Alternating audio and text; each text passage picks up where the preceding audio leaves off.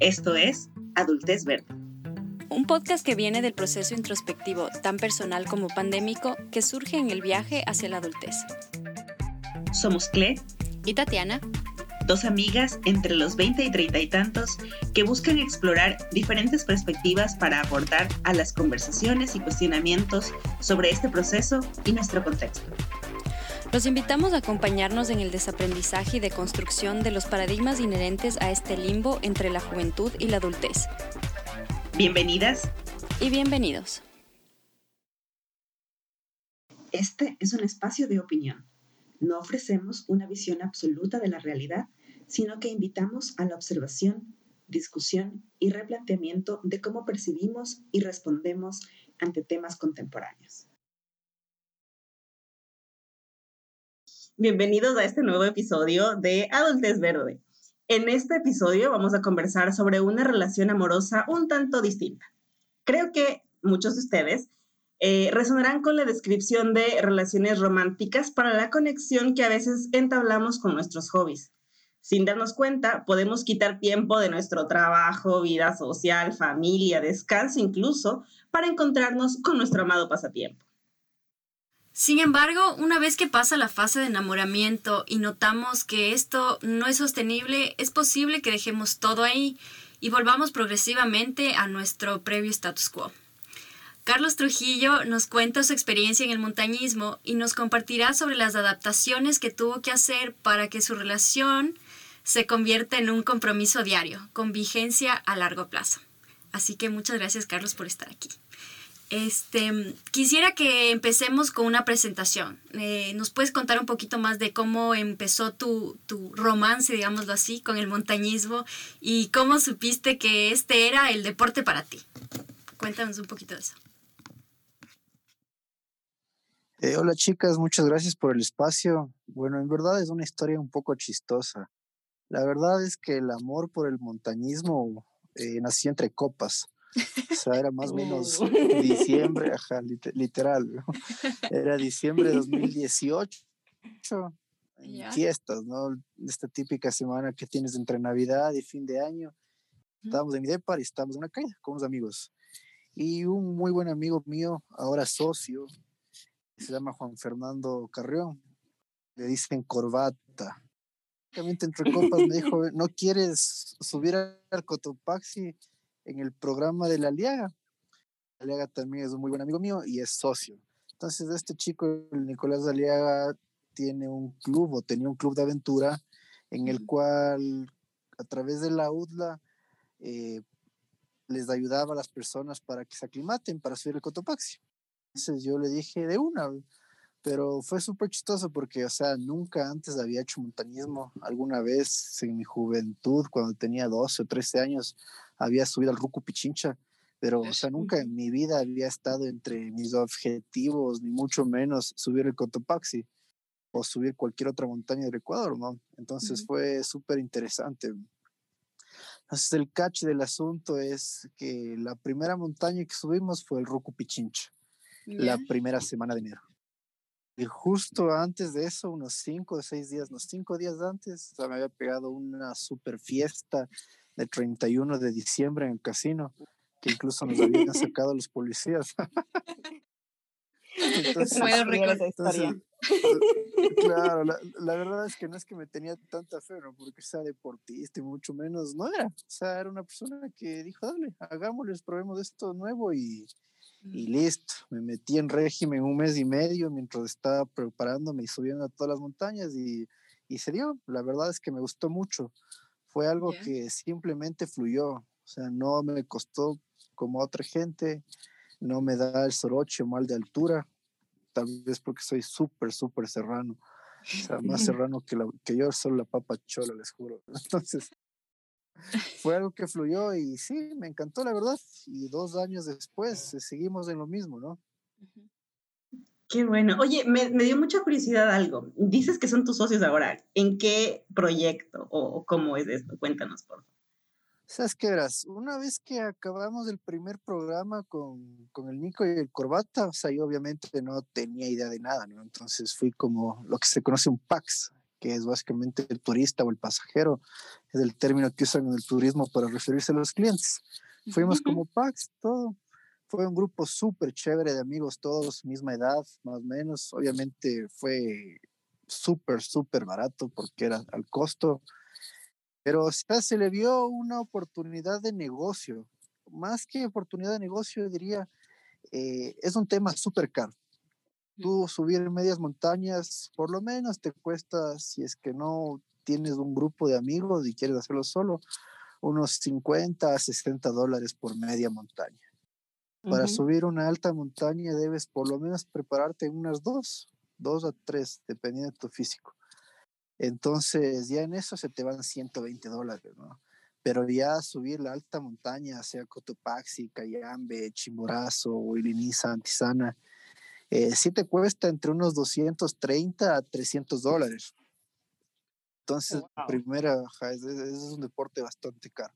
Y eso sin contar el alquiler de equipos. Porque sea una chompa, si es que tú quieres comprar, son 400 dólares, unas botas 450, 700 dólares. O sea, es, un deporte súper, súper caro. Entonces, la primera vez fue como que ya, chévere, o sea, subimos, obviamente, ya se gastó, se cumplió el objetivo, pero nos gustó tanto que simplemente lo seguimos haciendo, o sea, lo seguimos haciendo, lo seguimos haciendo. Y este, o sea, este, este hobby se volvió un emprendimiento, que más que negocio fue un emprendimiento para podernos subsidiar las montañas. Entonces nosotros organizábamos grupos, eh, cobrábamos súper barato y con eso nosotros nos salía gratis, por así decirlo. Y a la gente que iba también les salía súper barato. Entonces, por eso fue que con estas tres personas, mi amigo de Copas, del Corbata y el Aliaga que nos, nos llevó los primeros programas, desarrollamos ese emprendimiento que se llama Nanook Adventures y ahora sí subimos profesionalmente, por así decirlo. Entonces, ¿Cómo se llama, perdón? Nanook, Nanook Adventures. Entonces fue, ajá, de, de de una noche de copas pasó a un objetivo, de hobby pasó a un emprendimiento y ahora sí, pues estamos dando camello a los guías y a bastante gente, que es lo importante. Claro, qué bueno, qué, qué interesante la verdad. A mí, la verdad, mi experiencia con el montañismo puede ser porque mi personalidad es de, soy bastante impaciente. Entonces yo quisiera saber cómo tú disfrutas y generas presencia en los ascensos, porque eso, creo, lo, de hecho, lo máximo que he subido ha sido el Ruku y obviamente al, Cotopaxi, pero al primer refugio, que es nada. Pero para mí me da, no, no me da ansiedad, sino como que me desespera un poco porque siempre me decían que, obviamente con los guías o con la gente que yo iba, me decían como que tienes que ir pausado, o sea, tienes que disfrutar el ascenso, tienes que mirar, o sea, como que o si no te da el soroche. Y yo no, o sea, a mí me cuesta bastante tener paciencia. Entonces creo que si es para o sea, el, montañismo, o sea, obviamente, corrígeme si estoy en lo incorrecto, este, es para, te ayuda un montón a tener paciencia. ¿Cómo te ha ayudado a ti? O sea, a, estar presente y a disfrutar, digamos, toda esa belleza que tenemos en el Ecuador. O sea, sí es cierto lo que dices, hay que tener full paciencia. También soy una persona impaciente y sí me ha ayudado bastante. No es que ha terminado o he dejado de ser impaciente. A ver, ¿a qué voy con esto? O sea, tienes que entender que no es un sprint, es más como una maratón. Entonces, si es que tú empiezas a caminar súper rápido, vas a estar bien la primera media hora, tal vez una hora, pero luego de eso te vas a cansar y todavía tienes dos o tres horas hasta llegar a la cumbre. De la cumbre tienes que bajar, exactamente, o sea, te vas a cansar. Entonces, por eso siempre tienes que ir a un paso lento, o sea, más que lento, a tu ritmo. Entonces, es normal, o sea, sin correr, sin quedarte muy despacio tampoco, porque si es que te paras o caminas muy despacio, te empiezas a congelar. Entonces, ahí la clave es ir a tu ritmo. Y pues, o sea, vas disfrutando, ¿no? Porque si es que estás con amigos o gente chévere, un grupo chévere, o sea, vas conversando, te vas riendo y de repente ya estás cerquita de la cumbre. Entonces es súper chévere. O sea, mucha gente me ha preguntado si yo soy guía. Yo siempre les digo, no, yo no soy guía. Yo estoy dando apoyo a los guías porque se contrata guías. Tienes que siempre salir con guías profesionales. Y me preguntan si es que yo podría ser guía. Y o sea, ahí es lo que les digo que no. O sea, yo no tengo la paciencia que tienen los guías. ¿Por qué? Porque, o sea, yo sí creo que tengo un ritmo medio rápido. Entonces es como que siempre me gusta estar liderando o llegar lo más rápido posible a la cumbre, trabajar. Y hay otras personas que obviamente no tienen ese ritmo del cliente. Entonces yo, si es que tuviese un cliente lento, por así decirlo, así, solo no, no pudiese. Y tampoco tengo la fuerza que tienen los días, O sea, yo esto hago, obviamente, porque también trabajo de abogado una vez los fines de semana o máximo dos veces, pero ya los guías son tres o cuatro veces a la semana, ¿no? Que se suben el coto, bajan, se vuelven a subir, suben, bajan, suben, bajan. Entonces también es un trabajo durísimo. ¿Cuál paseo en el parque, no? Literal. o sea, sí te ayuda a ser más paciente y como te digo, o sea, solo es disfrutar el momento, porque o sea, los paisajes son maravillosos y, por ejemplo, yo no era una persona que creía en las energías, mucho menos, ¿no? Pero, o sea, cuando estás en la montaña es como que en verdad sientes, o sea, como que buena vibra, y entiendes, o sea, por qué los indígenas creen que están vivas, o sea, que son seres vivos. Entonces, sí, es súper chévere. Los apus. Los apus, así es. Sí, sí, sí.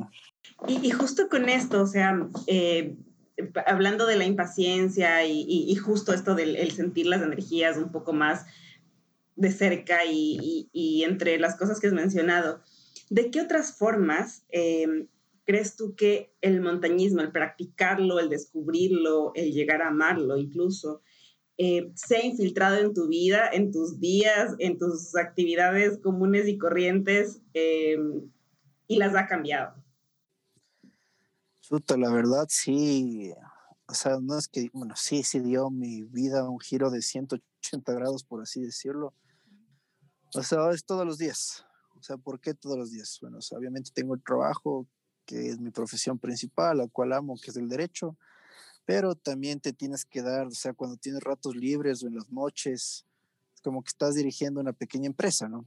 Entonces es como que coordinas con los guías, hablas con tus clientes.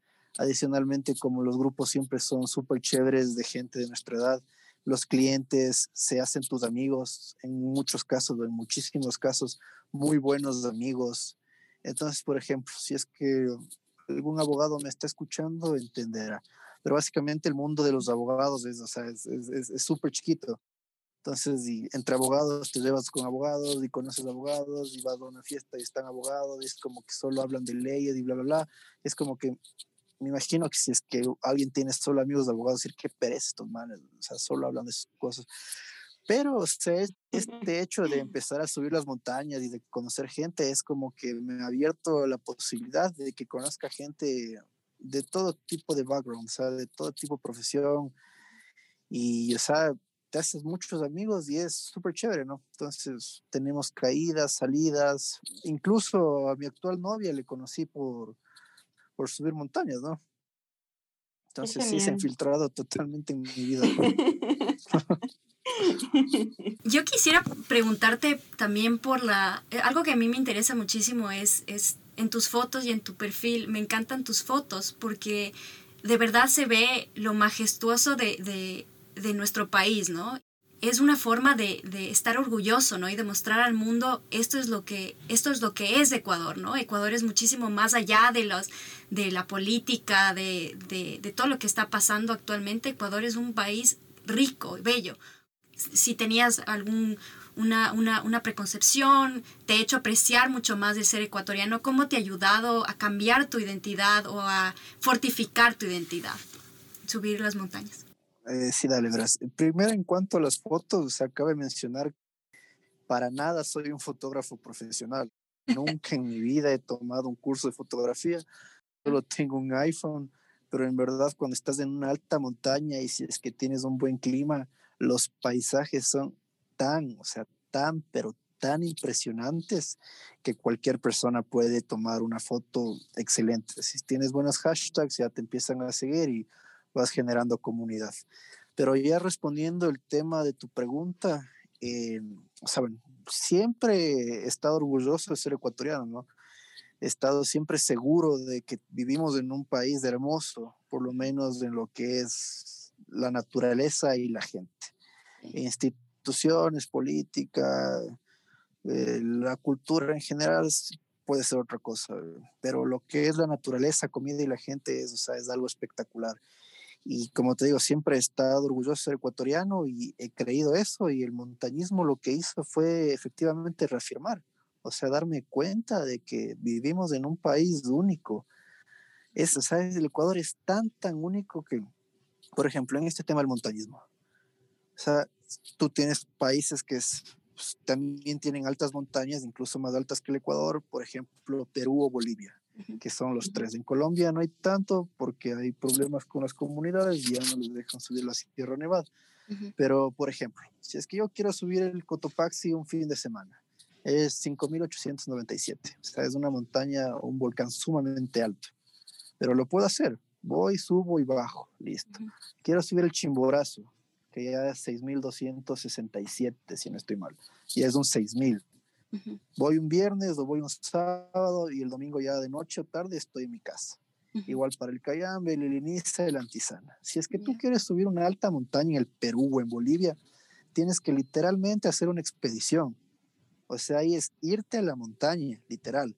O sea, tienes que hacer unos tres o cuatro días de aproximación, lo que se llama. Llegas al campo base, duermes un par de días ahí y ahí sí empiezas a subir. O sea, nuestras montañas están tan cerca y son tan altas que es algo impresionante. Entonces, por eso viene gente de todo el mundo para prepararse para los 8000, ¿no?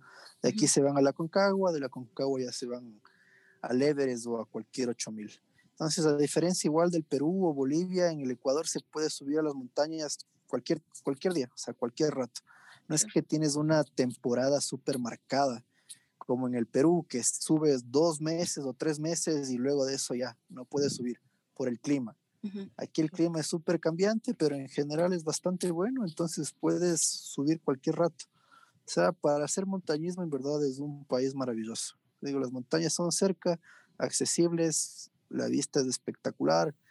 Y sí, o sea, como ecuatoriano, muy, muy chévere, la verdad de los beneficios de estar en, situados en la línea ecuatorial. Sí. y, y bueno, en este sentido, ¿cuál crees tú que ha sido la experiencia más retadora que has tenido mientras has estado eh, tratando de y, creciendo como montañista? ¿Cómo te sentiste? ¿Por qué crees que te sentiste así? ¿Aprendiste algo? O, qué, qué, pasó? Cuéntanos. Claro, gracias. Eh, la experiencia más retadora me parece que fue mi primer intento al chimborazo. Entonces, volviendo un poquito al pasado, en 2019, listo, subimos el primer Cotopaxi, nos encantó, me encantó. De ahí subí el Cayambe, volví a subir el Cotopaxi, subimos otra vez el Cayambe, subí de nuevo el Cotopaxi, subimos del Antisana, subimos del Iliniza Sur. O sea, pero no es normal que la montaña te permita subir tanto. O sea, hay personas que intentan tres o cuatro veces el Cotopaxi y hay placa o está una grieta o al hay clima y la montaña o el Apu te bota. O sea, el clima no te deja. Entonces, o sea, fue una temporada, la de 2019, que todo igual, las medias montañas, todo iba, subía, iba, subía, iba, subía. ¿Y qué es lo que pasa en el Chimborazo? El Chimborazo es una montaña sumamente empinada.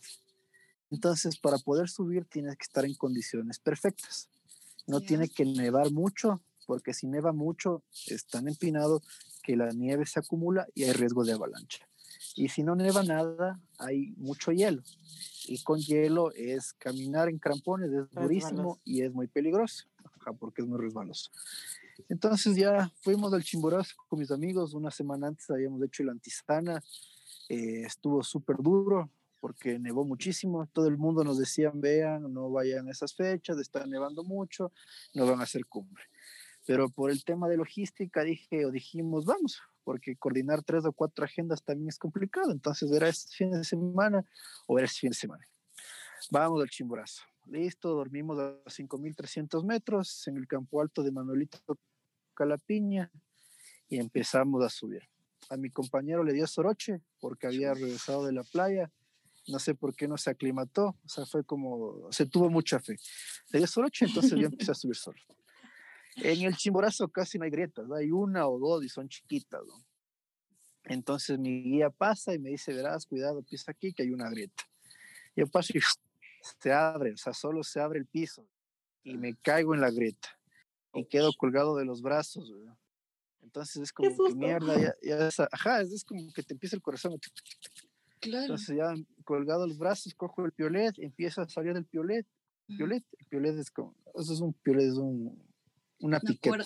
Ah. No, no, es como una piqueta. Entonces empiezo a salir con el piolet y la grieta se abre más. Es como que ahí sí ya un poco quedé colgado, regresé a ver y la estalactita o estalagmitas, una quebrada, o sea, era como que una quebrada. Entonces ahí sí ya me dio miedo y el guía, brother, clava el piolet. Entonces ya clavé el piolet, salí y 10 minutos estuve ya es lo que te entra en la mente, o sea, porque muchas veces, o sea, no siempre, de hecho, es como a menos que ya estés acostumbrado. Si es que eres novato, por así decirlo, es como que hay un rato mientras estás subiendo que estás cansado, estás con frío, te da hambre, este, te pica algo, estás incómodo y solo piensas, puta, ¿por qué me estoy maltratando tanto? ¿Por qué no estoy en mi cama? Estoy pagando por eso. Exactamente, ¿por qué mierda estoy pagando por eso? Entonces, eso iba pensando y luego ya me calmé. Entonces seguimos subiendo, seguimos subiendo y llegas a la rampa, o sea, la rampa es, tan empinado, llegamos a los 5.950. Es como que ya le veías al guía que estaba haciendo, hacen como pasteles de la nieve para ver si está muy acumulada y puede haber riesgo de avalancha. Entonces ya, pa, aviso, bueno, sigamos, sigamos, y llegamos a los 5.950. Y me dijo, bueno, flaco, como les dijimos, y me explicó y era como que un pastel de tres capas. Como que aquí ha nevado tres días súper duro, entonces nos toca bajar. Y ya faltaba que una hora, una hora y media ya para llegar a la, a la cumbre.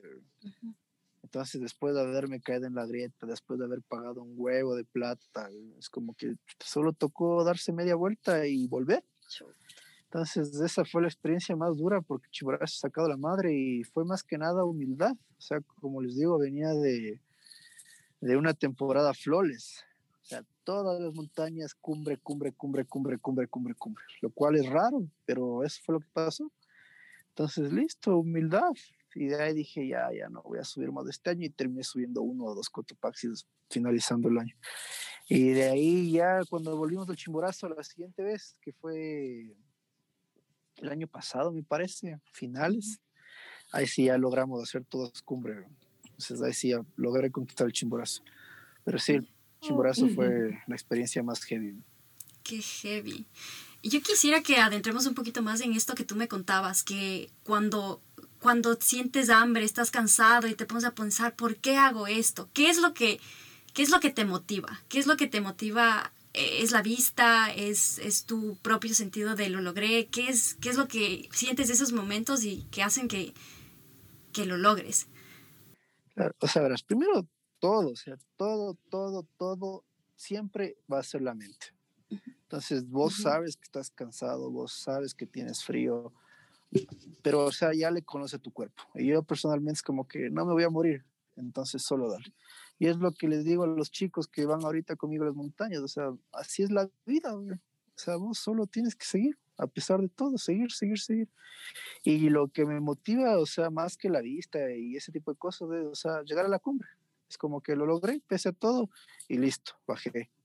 Y eso, o sea, esa es la satisfacción de vencerse a uno mismo. Eso es todo. O sea, es como que tienes un límite y ves que vas superando ese límite, te vas haciendo mejor y el límite se va poniendo más arriba, más arriba, más arriba.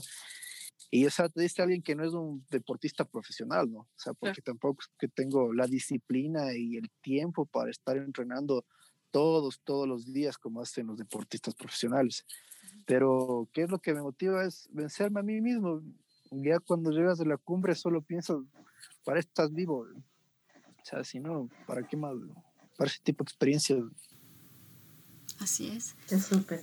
Yo quería solo hacer una, una, aclaración sobre algo para los oyentes que no sean quiteños y por tanto no tengan conocimiento al respecto.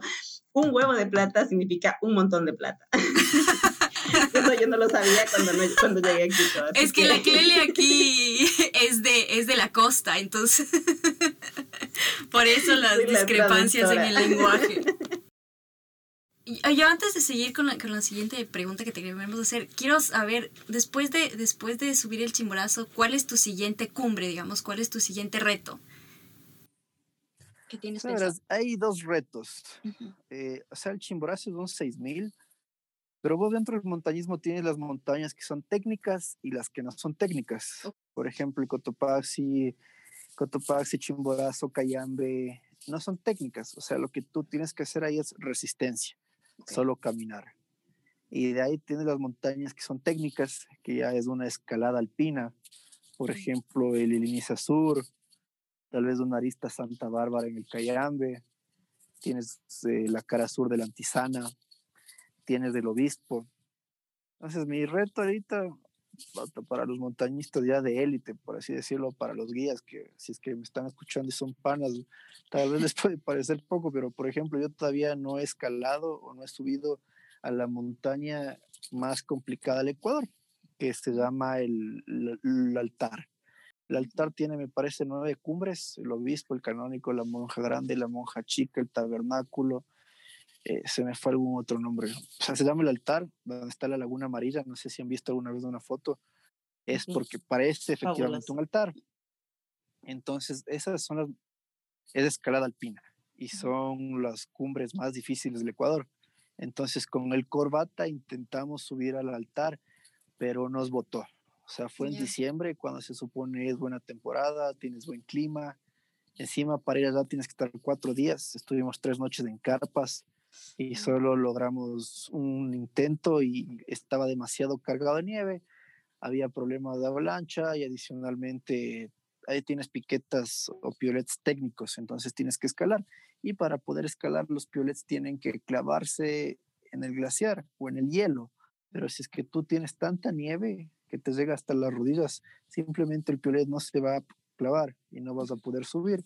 Entonces ahí quedó el objetivo que era el altar eso dentro de Quito y de ahí, Ecuador más bien dicho, y de ahí sí quisiera empezar los pegues en Bolivia y el Perú. O sea, pegues se llama como que al intento de subir a la montaña. Pero con este tema de la pandemia no sabemos qué va a pasar. O sea, de hecho, el anterior año, en junio, estaba, estaba programado subir, o más bien dicho, ir a Bolivia, porque es súper barato hacer el Huayna Potosí y el Sajama y también conocer el Salar de Uyuni y tales, pero quedó suspendido. Entonces, mis siguientes objetivos es prepararme bien para poder subir al altar aquí en el Ecuador, al obispo, que es la cumbre máxima, y posteriormente ya empezar a subir en, en Perú y Bolivia. Yo ahí tengo una consulta, me, me generó algo de curiosidad el, el, la expresión del final. Te estás preparando. ¿Cómo te preparas? O sea, ¿en qué consiste? ¿Tienes algún otro tipo de entrenamiento fuera, eh, dieta, eh, no sé, horas de sueño? ¿Cómo, cómo, lo, cómo, cómo es tu preparación? O sea, verás, tampoco es que sea ultra heavy la preparación. O sea, como les digo, no es que sea un deportista profesional. O sea, lo óptimo sería como que todos los días correr y tales. No sé si alguna vez han leído este libro de Iván Vallejo, Mi propio Everest. Ahí ves como él sí se preparado, o sea, literalmente se preparaba, pero porque iba a subir el Everest u 8000, ¿no? Entonces el, obispo es 5300, es chiquito, pero entre comillas chiquito, pero te toca escalar, escalada alpina. Entonces lo que estoy haciendo es escalar, escalando en roca o escalando en, en, en boulder o en vías o en gimnasio. Entonces ahí ya vas sacando un poco más de fuerza en los brazos, que se necesita mucho, y también vas aprendiendo los, los nudos, exactamente. Entonces esa es mi preparación, súper chill, por así decirlo. Y de ahí en comida yo sí no me privo en absolutamente nada.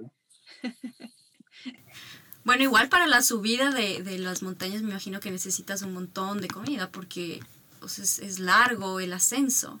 O sea, sabes que no.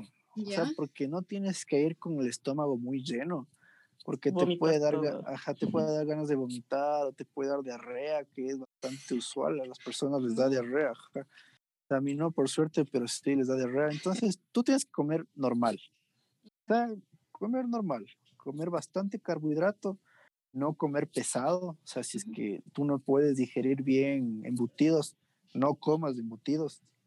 Pero ya para la montaña o el pegue o el, o el ataque a cumbre, como quiera decirlo, yo personalmente llevo dos o tres, no, dos paquetes de Oreo.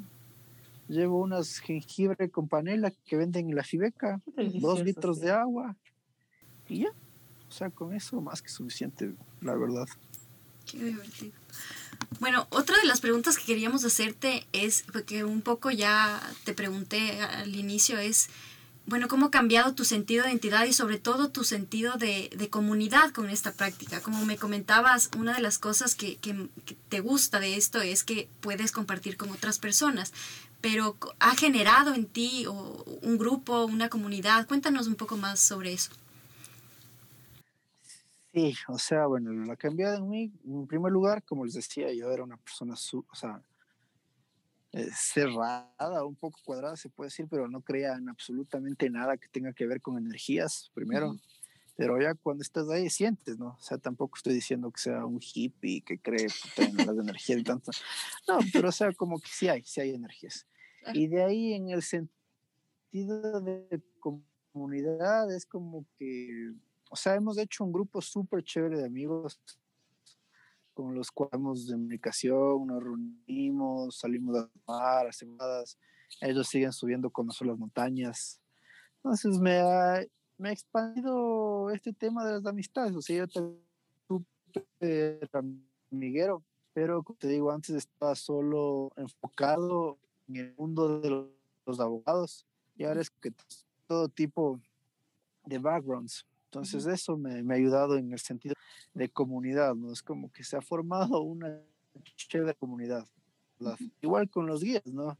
Pasan de ser, o sea, son, bueno, yo soy su cliente, eh, más bien dicho, pasan de, de ser, no sé, contados, o sea, pasan a ser amigos y vas viendo y te van ayudando y, o sea, forman chéveres amistades, la verdad que sí. Claro. Qué chévere.